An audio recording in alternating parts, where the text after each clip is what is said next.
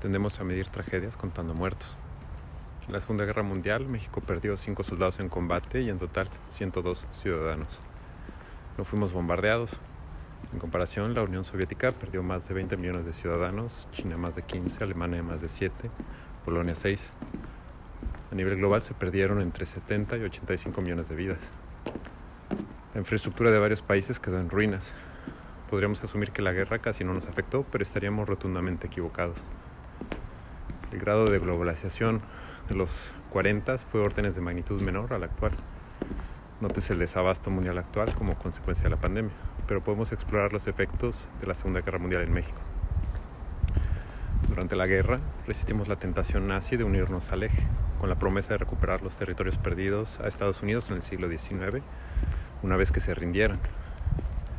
También se tomaron las medidas lideradas por el general Lázaro Cárdenas para enfrentar una posible invasión japonesa de Baja California, lo cual, de no haberse hecho, podría haber sido un paso intermedio para bombardear e invadir a los Estados Unidos continentales. Las diversas acciones de la guerra ayudaron a incrementar nuestra dependencia de nuestros vecinos del norte, efectos que todavía vivimos. La relación asimétrica entre las dos naciones ha determinado mucho de nuestra cultura, economía y aspiraciones, incluyendo un complejo de inferioridad, un nacionalismo obsoleto y una migración masiva durante décadas. Solo puedo especular sobre la sensación de incertidumbre que se vivió durante esos años, pero apostaría a que afectó la salud mental de un sector importante de la población durante décadas. La empatía por millones de víctimas a nivel global no pudo haberse diluido en pocos años. Oficialmente estamos por llegar a 5 millones de muertes por COVID-19 en el mundo, sin embargo, la mortalidad en exceso sugiere que el total de muertes hasta el momento está entre 10.2 y 19.2 millones, siendo la peor tragedia desde la Segunda Guerra Mundial. En México tenemos menos de 300.000 muertos oficiales, pero cálculos conservadores estiman que han muerto más de medio millón de mexicanos por la pandemia. Las métricas que usamos tienden a definir cómo pensamos las situaciones. Pandemia de COVID-19 tendemos a contar solo los muertos tiene cierto sentido, pero esta medida tiene el inconveniente de que muchos tomadores de decisiones consideran que si hay pocos muertos, entonces todo está bien. Para empezar, ¿cuántos muertos están bien?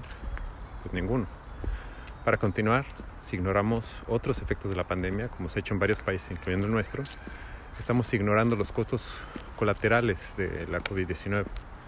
Tenemos cientos de miles de huérfanos, enviudados, más de la mitad de los infectados queda con secuelas. Probablemente se reduzcan años de vida en millones de infectados.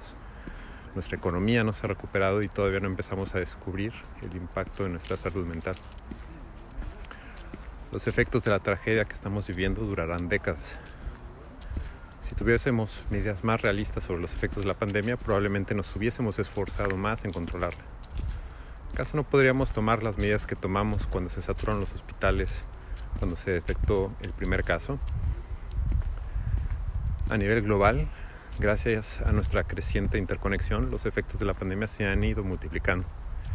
Entre ellos, un, oscurantismo que dormitaba en varias regiones se ha despertado cual Cthulhu. Más bien, sus efectos se han vuelto relevantes. Es difícil enfrentar un problema global si hay personas que no están dispuestas a escuchar argumentos científicos y colocan sus intereses individuales sobre los colectivos, aun cuando los problemas colectivos les afecten individualmente. Después de la Segunda Guerra Mundial se crearon diversas instituciones para evitar conflictos, aunque de hecho esa había sido la intención de la fallida Liga de las Naciones después de la Primera Guerra Mundial, también conocida como la Gran Guerra, que han generado diversos beneficios. ¿Qué efectos positivos cosecharemos de la tragedia pandémica? Estaremos mejor preparados para la siguiente.